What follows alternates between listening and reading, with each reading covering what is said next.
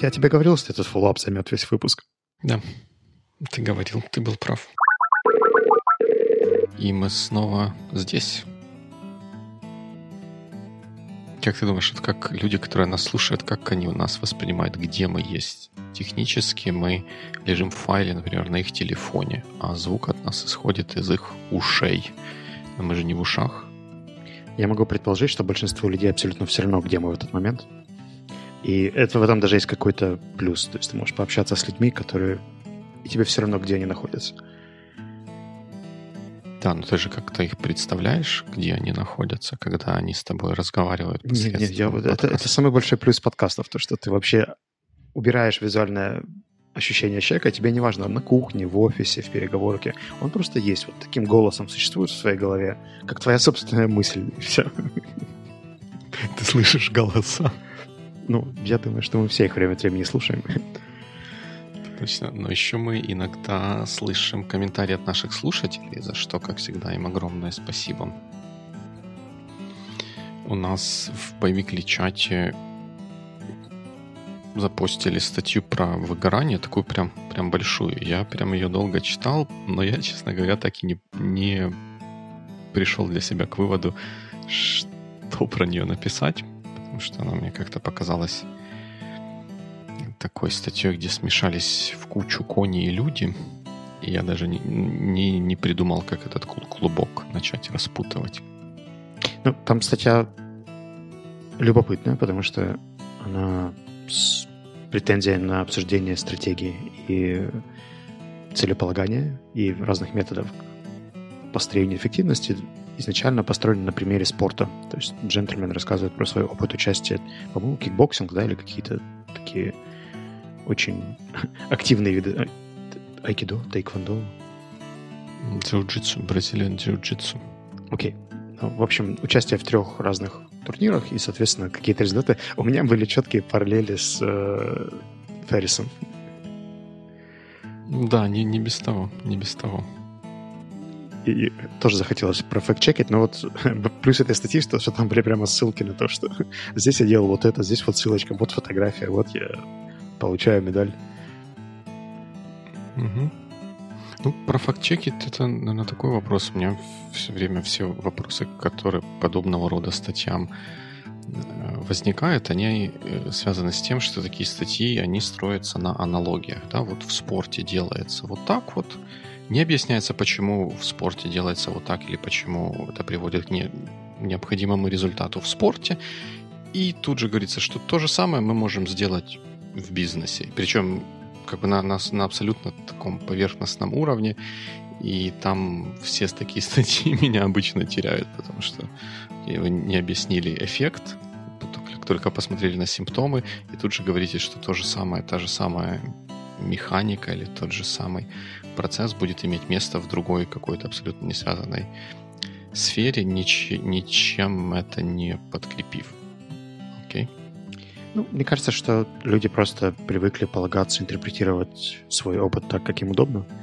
Условно говоря, если у тебя есть sports background, то ты будешь спортивную психологию масштабировать на все, что делаешь.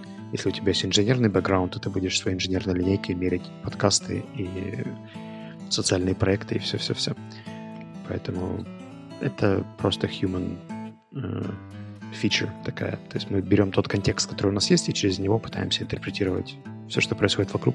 Я согласен, что там достаточно слабый линк между изначальными историями и тем, что потом раскрывается в вопросах стратегии, направлений, мотивации и так далее. Но статья любопытная, может быть, даже имеет смысл ее прикрепить ссылочкой. Ну, да, может, традиционно все, о чем говорим, прикрепляем ссылочкой. И, знаешь, э, ну вот про, про контексты, может быть, как-то в следующий раз какой-то поговорим, потому что если, мне кажется, если мы тронем эту тему, мы в ней погрязнем надолго. Но вот впечатление, которое у меня было от этой статьи, оно сродни впечатлению, которое получается от просмотра картин каких-нибудь импрессионистов или экспрессионистов или каких-то постмодернистов. Вот если взять картину Полока, да, вот там ничего не нарисовано с точки зрения объектов.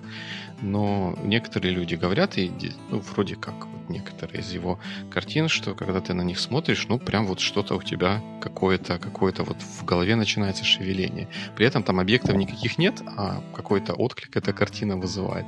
И точно так же, такое же впечатление у меня от этой статьи. То есть там фактически ничего нет, как, например, в какой-нибудь картине Рембранта или еще чего-то, мы можем узнать, как выглядел арбуз 300 лет назад. Из, из картины Полока мы ничего такого узнать не можем. Но впечатление она оставляет. И вот эта статья у меня какие-то сходные чувства вызвала. Видишь, мы уже пять минут говорим ни о чем, поэтому... Achievement unlocked. Да. да, поэтому ссылка будет в описании, и вы сможете сами решить, насколько это там или нет. Но это не все статьи. У нас еще есть статья из боевик чатика. Благодаря да, Павлу. тоже про выгорание. Угу. Ну, она тоже такая статья на Хабре. Я не знаю, я Хабр не очень часто читаю, даже сказать можно, редко читаю. Не знаю, насколько это типичная статья для Хабра, но как-то тоже к ней много вопросов. Слушай, а ты читал что-нибудь, что у тебя не, выз- не вызывает вопросов? Да. Ну, в смысле, как не, не вызывает вопросов? Не вызывает вопросов Учебник теоретической физики. Ну, например, например, я не знаю, статьи какого-нибудь условного Бена Томпсона или Бенедикта Эванса. Но это технологии, бизнес такого плана, они редко у меня вызывают вопросы такие, вот, подождите, подождите, тут нет логической связи между седьмым предложением и восьмым как минимум нет такой связи, которую автор статьи пытается вложить. Я просто чувствую, что часто, когда мы обсуждаем какие-то статьи, книги, видео и так далее, я, я почему-то вступаю в роли defense адвоката, который пытается защитить и угадать, да. какая была логика у автора, хотя ее там, ну, наверное, не было. А вот, вот в этом же и проблема. Мы не должны угадывать, какая логика была у автора. Она должна там быть.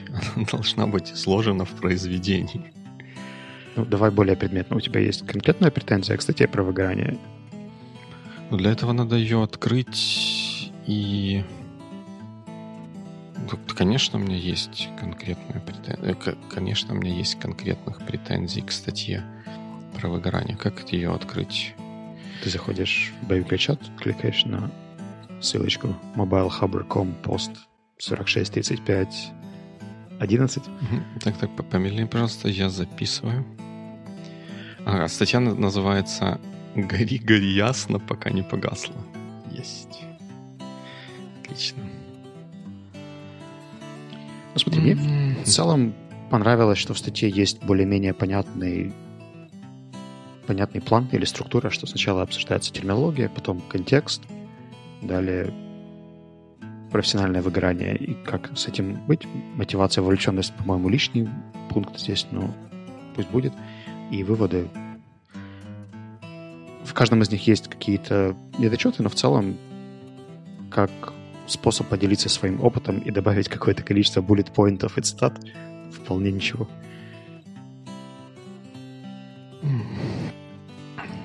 Не знаю, может быть, я тут у меня включается какая-то солидарность с разработчиками, такая профессиональная. Но вот в первой части, где про разработчиков рассказывает, вот примеряются эти вот стандартные методики про то, что разработчик делает что-то полезное только когда он пишет код.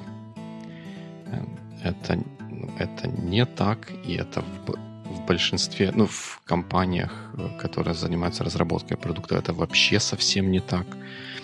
И тут как бы не, не, не, не сама, неплоха сама по себе эта аргументация, плохо то, что она приводится как единственное возможное. То есть даже нет никакого никакого, как по-русски слово acknowledgement перевести? Признание? Да, нет никакого признания, что там есть что-то еще за этим. И вот там где-то был пример, пример такой вот прям маленький. А, вот а, в третий, третий абзац. Я там э, та-та-та-та там, потом тут все можешь. А потом слышишь историю от коллеги из одной известной компании, которая рассказывает, что в пятницу в 10 часов вечера их генеральный на полном серьезе уточняет. Я тут попал в департаменте разработки 5 минут назад. Почему еще только 10 вечера, а в офисе уже никого нет? И все накидываются на, на то, что типа генеральный какой-то там странный. Но да, но тут сама ситуация страна. Зачем генеральному генеральный в 10 часов вечера ходит в департаменте разработки? Вот, вот что, как, каким нужно быть вот этим вот самым генеральным, чтобы вот этим вот самым заниматься?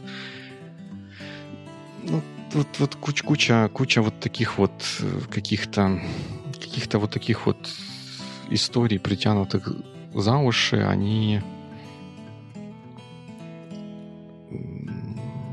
они не, не, не добавляют этой статье. Давай так, что мне понравилось? Что здесь была попытка хотя бы показать на тот факт, что можно посчитать риски от выгорания и сколько будет стоить потерять человека. Эта мысль была вполне разумна, да, то есть чтобы учитывать, что когда человек демотивирован, есть шанс его вернуть, да, или имеет смысл просто посмотреть, в чем причина, и сколько будет стоить создать такие условия, чтобы потихоньку его вернуть в более работоспособное состояние, э, сравнивая это с тем, сколько бы стоило нанять нового человека и его адаптировать. И второй момент, который мне понравился... Нет, все, остался всего один момент. Э, потому что графа с выводами у меня такая я уже тебе жаловался на то, что все статьи говорят о том, что общайтесь, отдыхайте, проходите, давайте фидбэк друг другу, и, и все будет хорошо. Здесь выводы не очень обоснованы, особенно четвертый, по поводу выгорания дешевле лечить. Мне кажется, что как идея это прикольно, но в статье совершенно не доказано, что это дешевле. То есть не было математики. Это, это да. Это да. Ну, такой, как э, статья, которая дает повод подумать, мне кажется, весьма прилично. Сказать, что ей нужно верить и идти исследовать всему, что там написано, я не могу. Ну, просто если читать тут много, много букв для того, чтобы получить повод подумать, наверное, это может быть, может быть перебор. Ну, как, как всегда, вот часто к, к таким статьям меня вопрос возникает про то, что из нее возникает впечатление, что люди приходят в компанию для того, чтобы им было хорошо. И это работа, задача компании делать так, чтобы людям, когда они приходят на работу, было хорошо, комфортно. А вот по производительности и мотивация. Тут, тут, тут, как где-то тут.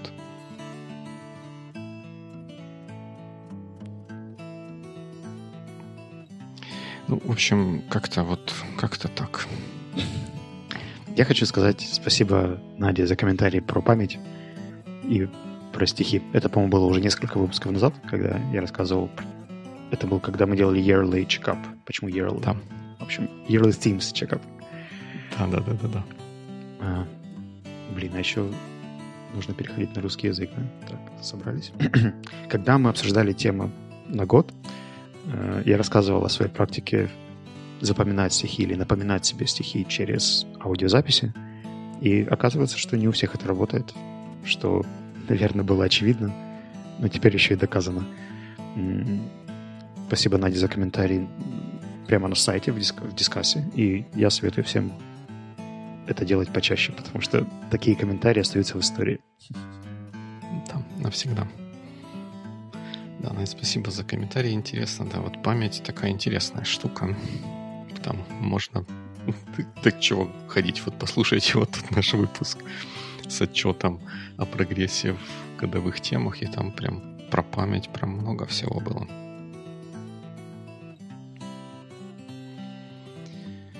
И что, мы тогда переходим к гвоздю фоллоуапа и расчехляем Тулмина и тому подобное критическое мышление.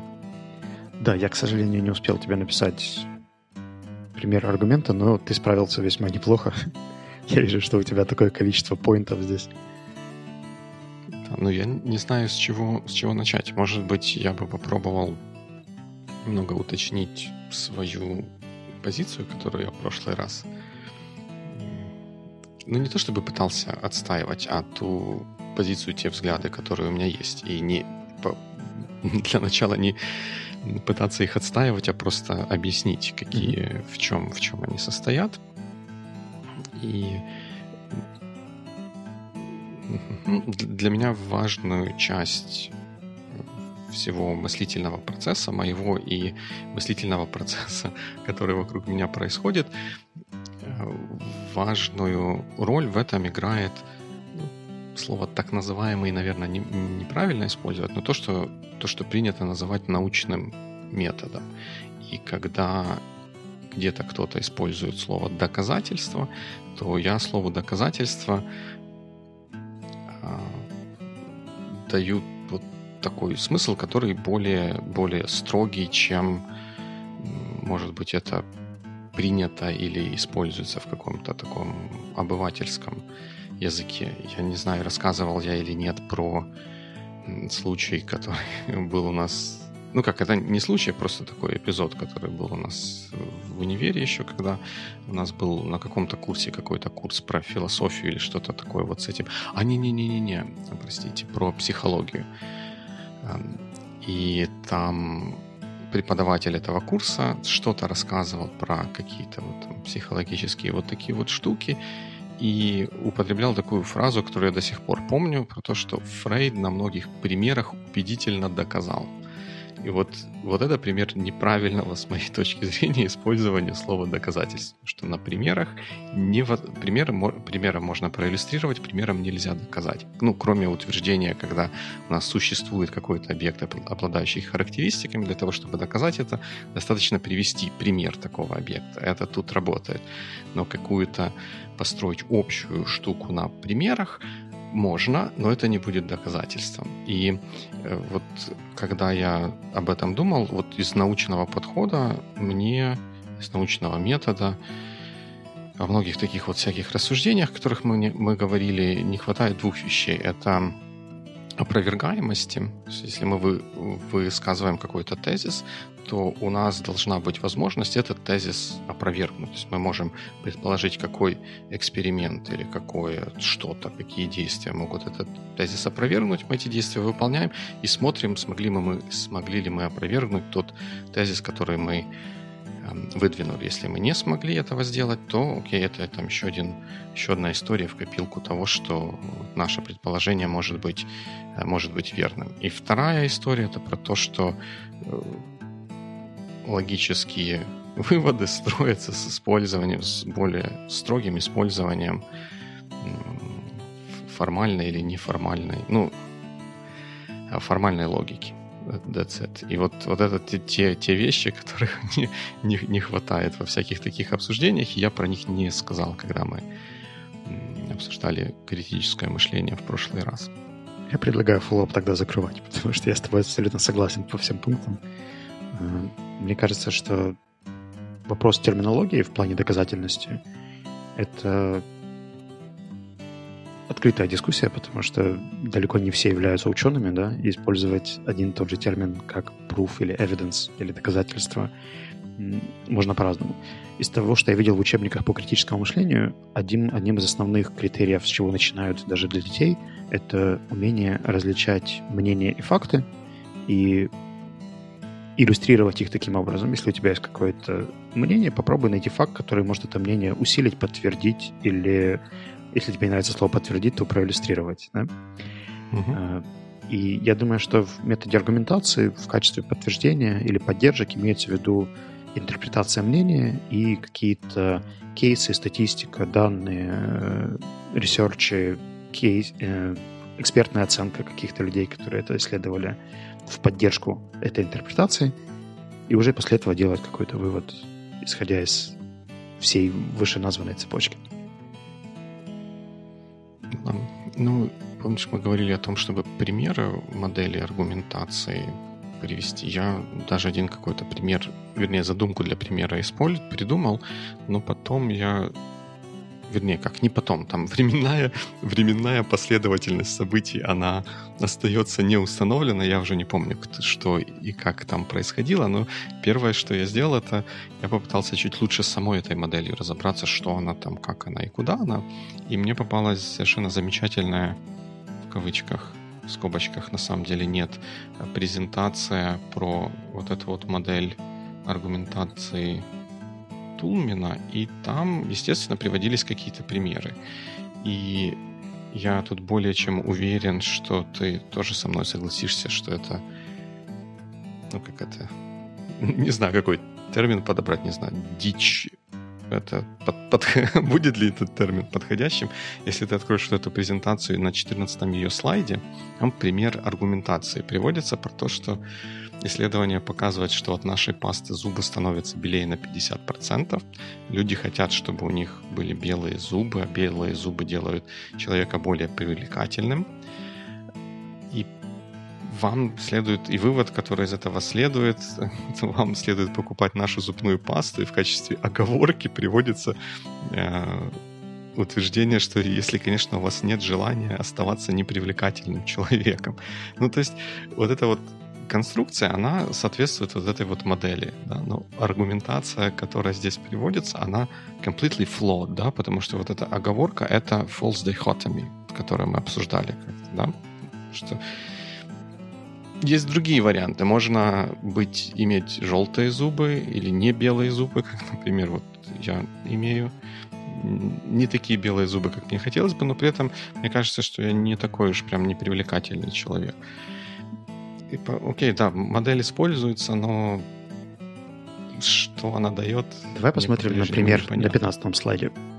Мне кажется, что с определенной модификацией он вполне мог бы быть валидным примером. Утверждение следующее. Люди, скорее всего, людям, скорее всего, следует иметь огнестрельное оружие. Я думаю, что не иметь, а имеется в виду владеть, это просто неудачный перевод с английского. Mm-hmm. Исследования показывают, что у тех, кто владеет огнестрельным оружием, меньше шансов оказаться ограбленными. И здесь в качестве основания должны быть э, данные, то есть какие именно исследования, как показывают, как про- проводились, сколько, какая была выборка и какие доказательства. Там как в фильме, какие ваши доказательства. Да-да-да. И желательно еще источники информации, ко всему прочему, чтобы было понятно, где это можно проверить и посмотреть. А, а можно я еще тут 5, 5 копеек вставлю mm-hmm. про, про вот эту вот штуку? что исследования показывают, те, кто имеет меньше шанса остаться, оказаться ограбленными, при этом надо например, вот включить в критическое мышление, надо вспомнить, да, а кто, кто владеет оружием. Да? Например, страна, в которой известно, что многие люди, обычные люди, владеют оружием, это США. При этом во многих штатах США, в большинстве штатов США запрещено скрытое или не скрытое ношение оружия, и перемещать его можно только в специальной коробочке, которая делает его труднодоступным. И тут тоже начинают возникать вопросы, а каким образом это может уменьшить мои шансы оказаться ограбленным, если я еду в машине, а у меня оружие лежит в коробке. Я думаю, что здесь они как раз и должны были определить, какие исследования показывают это. То есть, если бы они взяли какой-нибудь штат в Индии, в котором была высокая степень преступности, там легализовали ношение и владение оружием в свободном, ну, то есть там, угу. при каких-то сертификатах и так далее, и показали статистику, каким образом это коррелируется с э, уровнем грабежей, и могли, соответственно, из этого сделать какой-то вывод, что они предполагают, что легализация оружия повлияла на снижение угу. количества краж. Исходя из этого, мы предлагаем провести больше экспериментов и проверить эту гипотезу в Калифорнии. Ну, в общем, э, идея в том, что они не до конца... Там, где данные, используется просто краткое описание данных, а не полная развернутая картинка, которая предполагается в этой модели. Mm. То есть недостаточно сказать, что исследования показывают, и на этом закончить предложение. Это не данные, это не основание. ни, ни в одном описании вот этой модели я, честно говоря, такой информации не встречал. везде было указано, что там должно быть основание, но нигде не написано, что какими качествами это основание должно обладать. Оно просто должно присутствовать. Ну, я могу сослаться на книгу Шнайдера и Шнурера, которая называется Code of a Debater, где они разбирают модель Тулмина и вообще на Толмина, на самом деле. Э, и приводят типы доказательств или примеров, которые им кажутся иерархически более убедительными. И они начинают от более системных research ей кейсов с выводами от экспертов. Э, дальше идет статистические данные, потом альтернативные кейсы, из которых можно по аналогии провести параллель с какой-то ситуацией, если они там, отвечают раз, два, три, четыре критерия адекватности аналогии, метафоры и дальше, дальше, дальше, и в конце идет личный опыт, как самая последняя статья. Сын маминой подруги, там вот это все. Да-да-да. Любопытно. И еще один момент, на который я наткнулся, который чуть-чуть мне как бы не то чтобы исправил картину мира, а как бы он некоторые вещи для меня сделал более логичными, если так можно сказать. Это я эту информацию почерпнул из Википедии. А мы знаем, что Википедия, хотя часто содержит правильную информацию, это не на 100%. Так, но там написано было, что Тулмин, когда, или Толмин, когда занимался своими исследованиями, он исследовал вот эти модели аргументации или саму аргументацию на примере ну, не то чтобы на примере судов, но на судебной mm-hmm. практике, в контексте, да, в контексте судебной практики. И это как бы чуть-чуть, чуть-чуть лучше кликнуло вот эту вот всю историю для меня, потому как вот когда я смотрю на аргументацию, на критическое мышление, то я там прежде всего заинтересован в поиске или в установлении истины, как бы, ну, так размыто назовем это, да, вот каких-то mm-hmm. фактов, которые фактов, э, наблюдений или зависимостей, которые имеют место быть независимо от того, кто их наблюдает или кто, кто ими оперирует и кто ими пользуется. Если же мы говорим о судебном заседании, то и, вот этой вот модели, то оно как бы начинает для меня сходиться, потому что если подумать о том, что такое судебное заседание, судебное заседание — это деятельность, не направленная на установление истины. Судебное заседание там, в англо я сейчас тут могу там высокопарными фразами использовать, воспользоваться, но это для красного словца, я там могу, могу здесь ошибаться. Да, в англосаксонском праве оно прецедентное, и вот такие вот большие судебные заседания устраиваются для того, чтобы присяжные вынесли свой вердикт. Там, человек виновен, не виновен, а потом судья назначает ему соответствующее наказание. То есть э, то, что происходит в судебном процессе, это убеждение эм, присяжных поддержать то или иное решение. То, что там происходит, оно хотя... Ну, возможно, не только присяжных, задум... может быть, просто третью сторону, да, судью? Ну, какую-то третью сторону. Да, просто да, там присяжные, наверное, возводят это чуть больше в абсолют, чтобы исключить некую возможную субъективность э, одного отдельно взятого человека судьи. Но, ну да, в целом ты совершенно прав. Более общее это звучит как убедить какую-то третью сторону вынести какое-то решение. И это является таким вот себе ну, заменителем установления истины. Потому что в, в идеале мы, конечно, должны наказывать только виновных, а на практике э, наказан будет тот, на кого присяжный или судья покажут пальцем. И задача как адвоката, так и обвинителя убедить вот этих людей, вот эту третью сторону в какой-то определенной точке зрения. И вот в этот момент включается тот режим, в котором, ну, по большому счету, все средства хороши. Да, я как защитник буду хотеть, возможно, скрыть или преуменьшить важность каких-то отягчающих обстоятельств, а обвинитель будет хотеть это сделать наоборот. И в конце концов мы должны будем прийти к тому, что, ну, чтобы присяжные или судья вынесли нужное нам решение. И это решение может не быть основанным на истине или на, на истинном положении вещей, и истина как таковая не является для этого необходимым. И тогда оно чуть-чуть как бы лучше у меня в голове укладывается, что да, это модель, которая по помогает лучше убеждать третью сторону. Да, я согласен с тем, что это модель, которая лучше помогает убеждать третью сторону. Можно добавить сюда еще две истории. Это медицинские дебаты, потому что достаточно часто в медицинской индустрии используется да, вариант комитетов и высказывания мнений. Консилиум, да. да. И второй пример — это парламент. То есть в цивилизованных странах в парламенте дебаты также являются способом убеждения неопределившихся угу. парламентариев в том, чтобы поддержать или не поддержать определенную инициативу или законопроект. Ну, я бы тут сказал, что, наверное, в медицине в меньшей степени, а в парламенте в большей степени мы, опять же, не ориентируемся на поиск или установление истины в каком-то смысле близком к научному. Да, нам нужно просто вынести, мы заинтересованы в вынесении решения в парламенте, да, и мы хотим убедить вот тех самых неопределившихся, именно поддержать нашу сторону, не особо сами заботясь о том, насколько это правильно или неправильная в каком-то абсолютном смысле точка зрения. Угу. В медицине, конечно, хотелось бы, чтобы доктора принимали решения, исходя из э, интересов и блага для пациентов, а не из, например, того, что получить интересные материалы для докторской диссертации какой-нибудь. Хотелось бы верить. Это точно. Итак, шла 30-я минута фоллоуапа. Да. А, ну вот когда вот тут мы follow-up, наверное, совсем вот эту историю, может быть, закончим. Я еще позволю себе один комментарий, который мне в голову пришел вот э, в связи с э, аргументацией и вот таким вот подкреплением каких-то тезисов. Есть такая книжка Predictably Irrational Дэна Ариэли, которую я когда-то давно-давно уже читал.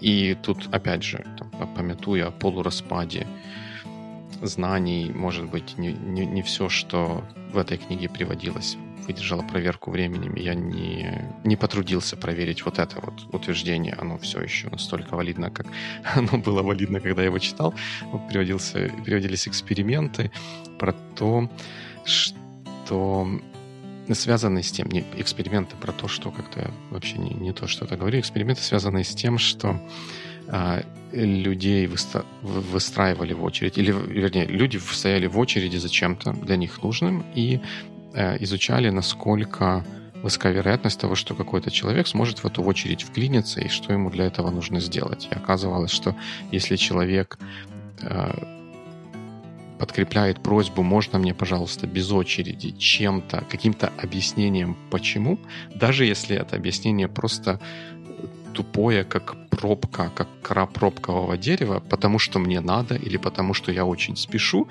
то если они просьбу «можно мне без очереди, потому что мне очень надо», э, на вернее, с таким просьбой, с такой, под, с так, даже с такой вот странной аргументацией, людей пропускали без очереди гораздо чаще, чем они просто просили «можно мне, пожалуйста, без очереди». Я думаю, что это очень подробно описано в книге Дилца «Фокус языка» о том, как некоторые обороты придают видимости нашей речи. То есть, условно говоря, иногда заменяя «но» на «и», ты автоматически меняешь восприятие человека твоего предложения, хотя, по сути, ты говоришь то же самое. Ты говоришь, что мне очень нравится ваш подкаст, но я не буду его слушать. Или там, мне очень нравится подкаст, и я не буду его пока что слушать, при том, что там, у меня нет времени. Э, кажется намного мягче, хотя суть от этого совершенно не меняется, и основные как бы, содержательные части предложения остаются такими же. Поэтому связки из серии «потому что», «однако», «несмотря на», они, правда, очень дают окантовку, которая потом влияет на эмоциональный контекст. Да. Точно. Time tracking? Time tracking, но это не follow-up, а Хотя нет, наверное, follow-up я когда-то как-то говорил, что я буду прям time tracking ом более активно заниматься, чтобы смотреть, сколько времени у меня уходит на Liberation, сколько не уходит на Liberation. И для этого я решил тракать вообще все, все время, чтобы в конце недели у меня было сколько? 24 умножить на 7, это сколько? Никогда не считай ничего онлайн. 168 это будет. Э, чтобы у меня в конце недели был репорт на 168 часов. Ну или как минимум близко к 168 часам, чтобы вот как бы соразмерить одно с другим. И оказалось, что это, вообще говоря, как-то у меня не очень хорошо получается делать. Эм, одна проблема то, что я эти категории, по которым трекать, я переработал, и все равно как-то вот сложно. Ты сидишь и думаешь, приостанавливаешься, чтобы решить вот то, что ты сейчас будешь делать, это в какую категорию. Это в категорию transportation, сколько времени ты тратишь на перемещение, или это в категорию какую-то другую, потому что transportation ты делаешь, потому что вот, вот там что-то такое.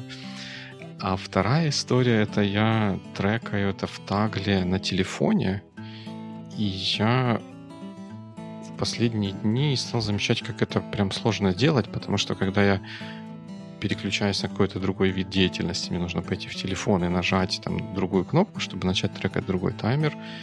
И я все время, чем дальше, тем чаще стал забывать это делать. И не знаю, как, как эту проблему решить. Пока что. Но вот такая история есть. То есть я время трекаю, но как-то оно сложно дается. А Почему именно такой total time tracking? Так, еще раз русский. Почему такое всеобщее замерение Все. времени? Потому я хотел прийти к делению там вот liberation и не liberation время, да, и, соответственно, смотреть, как будет изменяться пропорция понял, что пропорция будет изменяться. Она может изменяться еще и от того, что какая-то из этих категорий будет съедать какое-то время другое, которое никак не связано с liberation или не liberation, оно просто есть. Ну вот, в конце концов, спать надо. Это спать, это liberation или не liberation? Если хочется, это, значит liberation. Это физиологическая, физиологическая необходимость. И если у меня, скажем, увеличится время liberation за счет того, что я меньше сплю, я так подумал, что это, наверное, не совсем тот результат, который мне хотелось бы. И поэтому я решил, что для того, чтобы понять, как с этим двигаться дальше, надо сначала собрать максимум данных, а потом уже посмотреть, как это поменять. И поэтому решил трекать, трекать все. Потому что там хотя бы, хотя бы понятно, там ты, тоже остается простор для интерпретации, но его меньше. И что у тебя цифры чем... показывают сейчас, кстати? У меня ничего не, не показывает. Ну, Liberation, что показывает? Liberation достаточно мало, оказывается. В каких рамках? Насколько мало-мало? Нам нужно доказательства. Мало. Мало. Слушай, давай я в следующий раз как-то как подобью какие-то бабки и тогда про это расскажу, потому что я так на статистическом уровне пока не...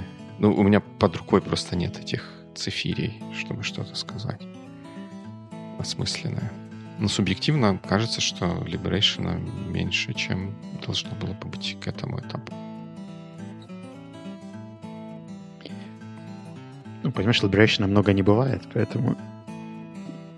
Да, да, да. Главное, чтобы не получилось. Потом, как у Жванецкого, когда свобода стала принимать неизвестные угрожающие формы. Ну и финальный вопрос. Как ты думаешь, сколько занимает у тебя времени time tracking?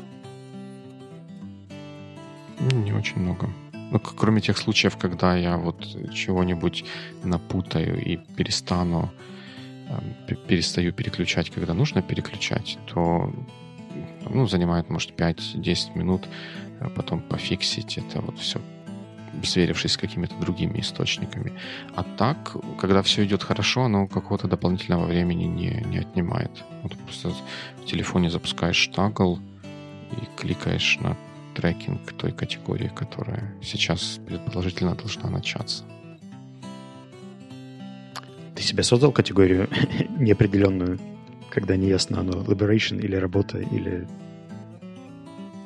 Да, у меня есть категория, в которую попадает все, все, что не попадает в другие категории.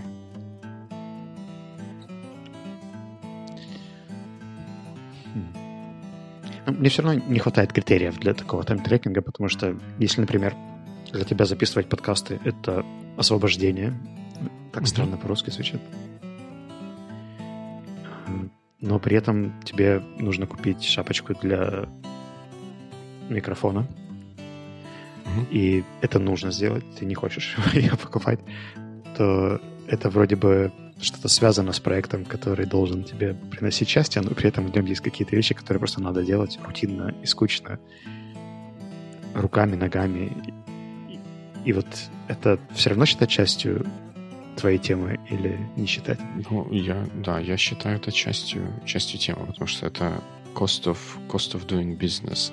А важно то, какой именно бизнес ты делаешь. Если мне, мне ничего не стоит ну как, ничего, ну почти ничего не стоит делать что-то, вот то, что я не отношу к Liberation. У меня все для этого есть. Я могу сидеть на стуле более-менее ровно и что-то что из этого делать. Но мне не хочется этого делать.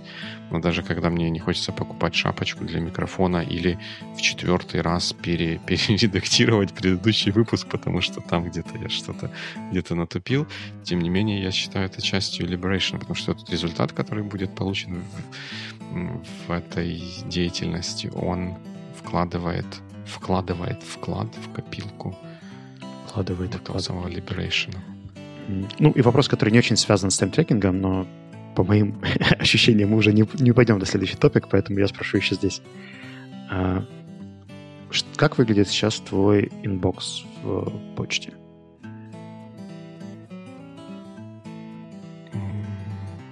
Что ты имеешь в виду? Ну вот там бывает zero inbox или там всегда что-то лежит?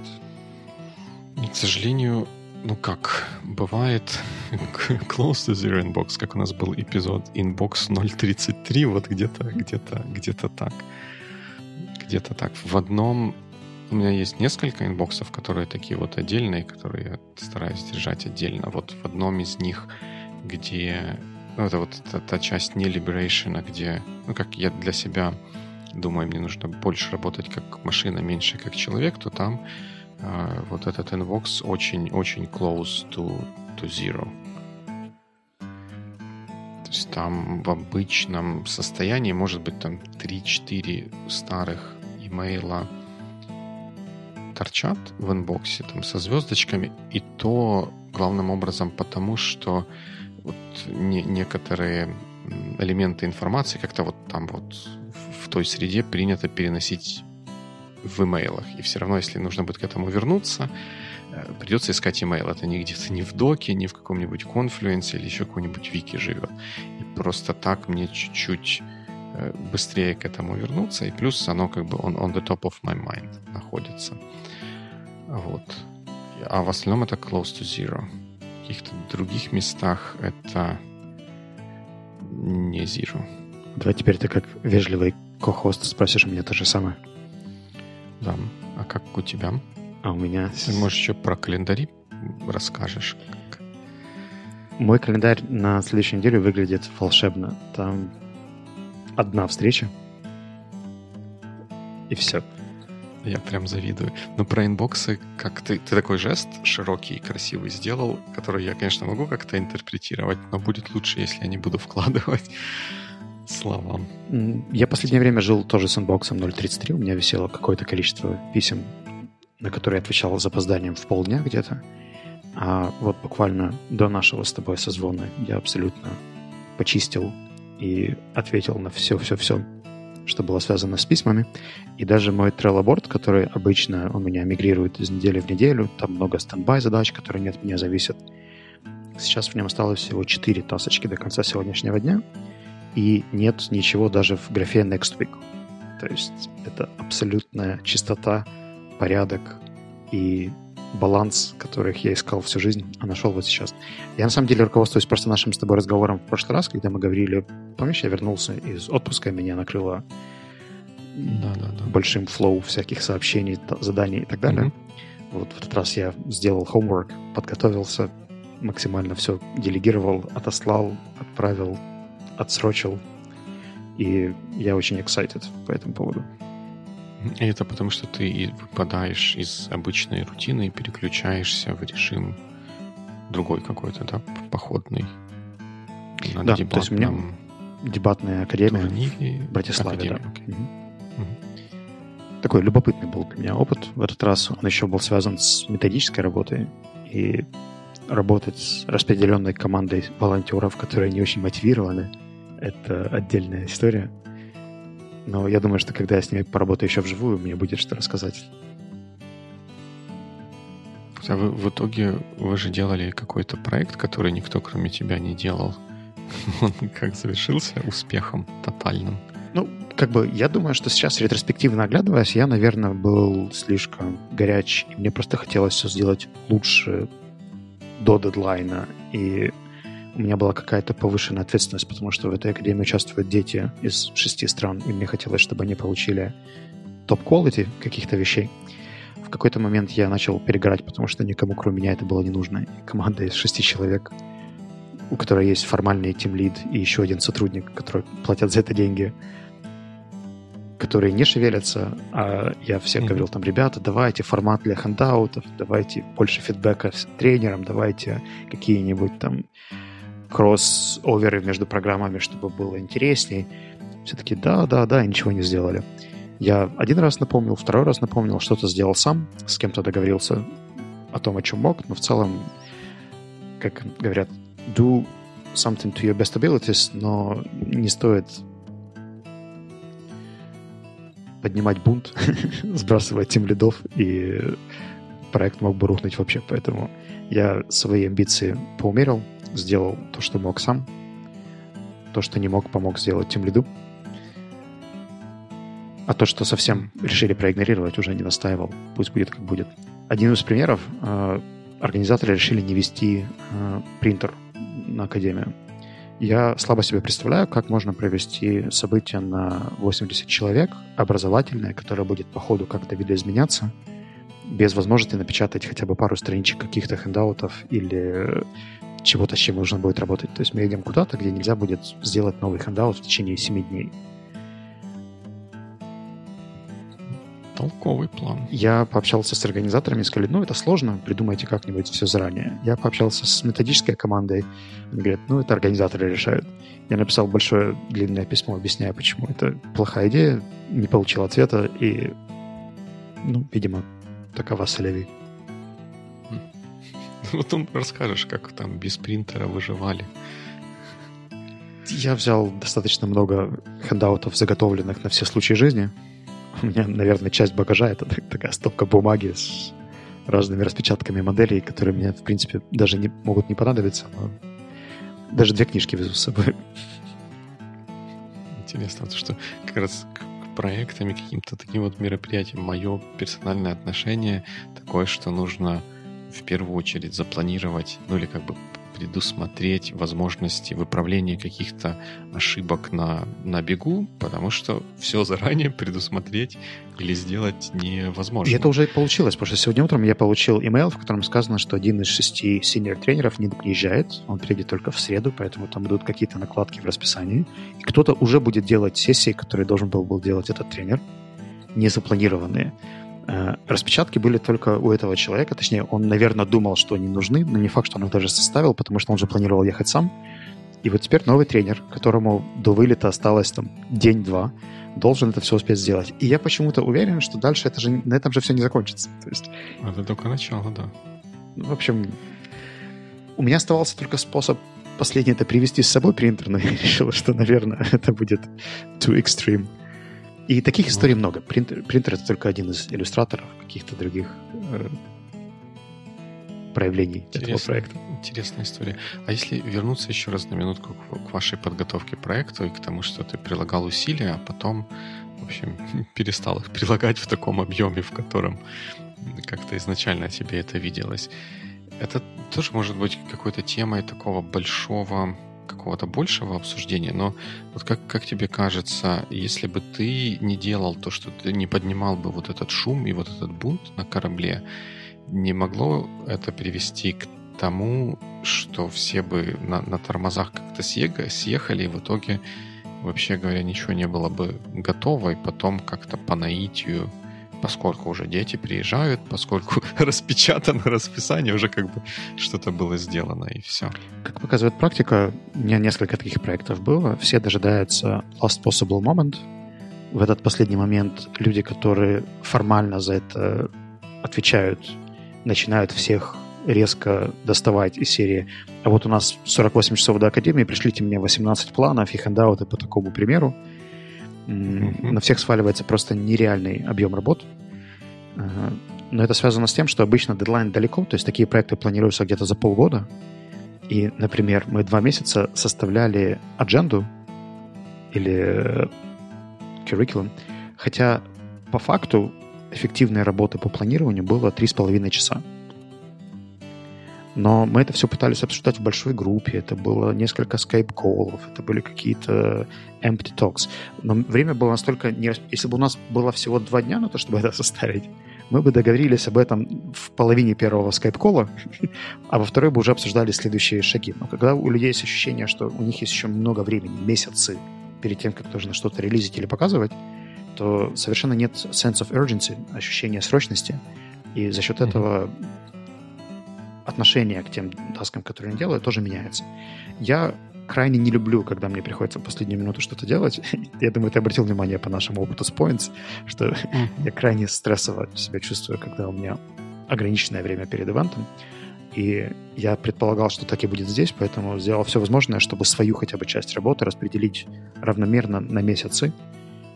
И у меня более-менее получилось, но я не очень уверен за остальных, э, по поводу остальных участников. Wilson. А как тебе, как, как, как тебе кажется, вот вроде бы, ну, теоретически снаружи это звучит так, что у вас процесс какой-то был вы, выработан, да, вроде какая-то формальная, ну, процессная структура была сформирована с тем лидом, э, с людьми, которые есть в команде, может быть, с какими-то зонами ответственности, а в итоге этот процесс не дал нужного результата. Не кажется ли тебе, ну, не сказал бы ты, что это потому, что было недостаточно, ну, не было лидера, и вот это вот такой вот лидерского начала не было, оно не проявилось, и поэтому оно все так вот пошло-поехало, как, как поехало. Я бы сказал, что вначале Тимлит как раз проявился хорошо, то есть он был активным, он написал много писем, созывал всех на скайп-колы и так далее, а потом при первых каких-то сложностях немножко слился. То есть он, видимо, не привык работать в ремоут-командах, и для него отсутствие реакции части людей было демотивирующим. И в какой-то момент он стал сам игнорить э, часть запросов, писем, сообщений и так далее.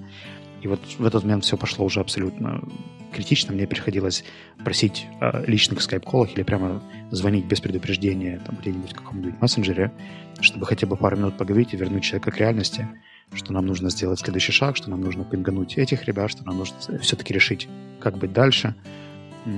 Часть решений пришлось предлагать мне, поскольку, видимо, у меня был больший опыт работы с ремоут-командами, и там идея отказаться от э, коллективных решений на шестерых и сделать маленькие фокус-группы по задачам, где люди приносят уже готовые какие-то предложения, и все их просто опровят.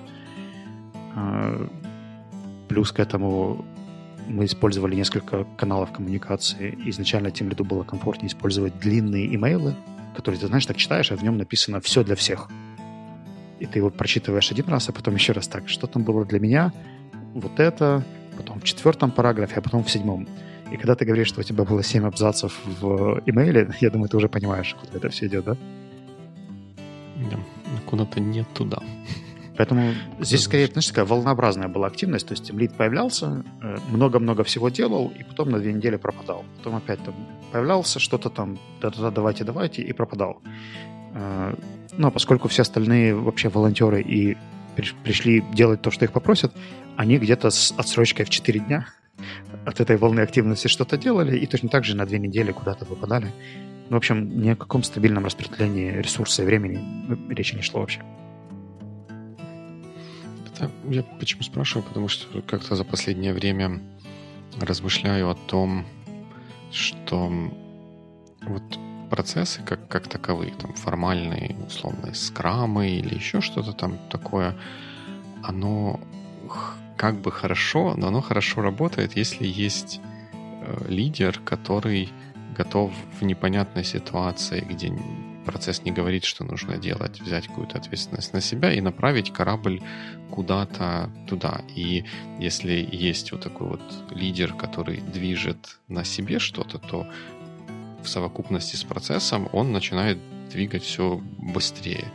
Но если будет лидер без процесса, оно просто будет двигаться. Если будет процесс без лидера, ну, оно будет вот так вот вокруг да около, никуда не, не приводить. Но это надо эту мысль еще mm. подумать. По моим ощущениям, ты... Я просто о схожей вещи думал недавно, когда анализировал этот проект. У нас были люди, которые были э, заосанены делать какие-то задачи, но не было ощущения ownership, то есть что я за это правда отвечаю. То есть это попросили сделать, я сказал, да, я сделаю, но мне не сказали, что я ответственен за результат этого.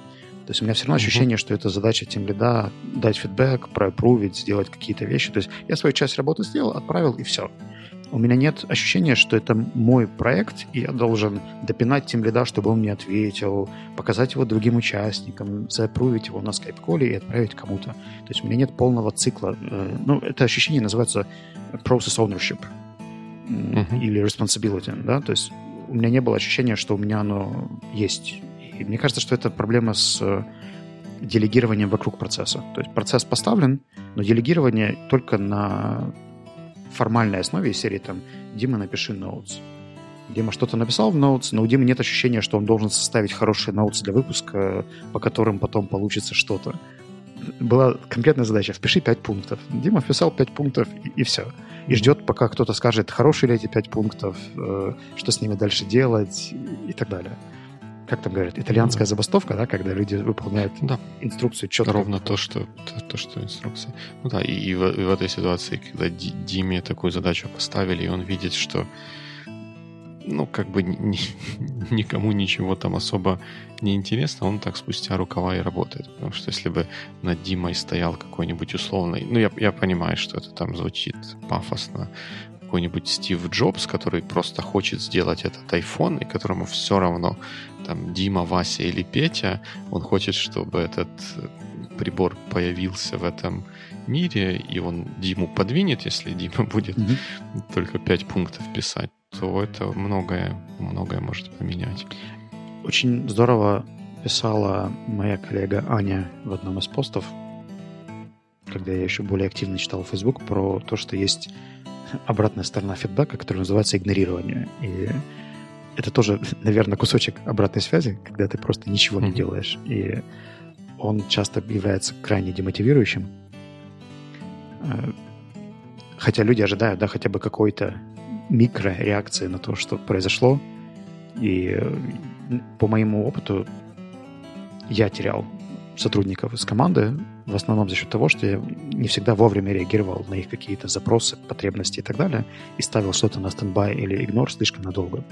Поэтому вот резюмируя весь этот кейс, мне кажется, что здесь было бы две вещи важны. Это делегирование ответственности и ownership людям, и объяснение, что они ответственны за результат, и перед вот этими всеми 70 детьми они также отвечают за, это, за этот кусочек работы.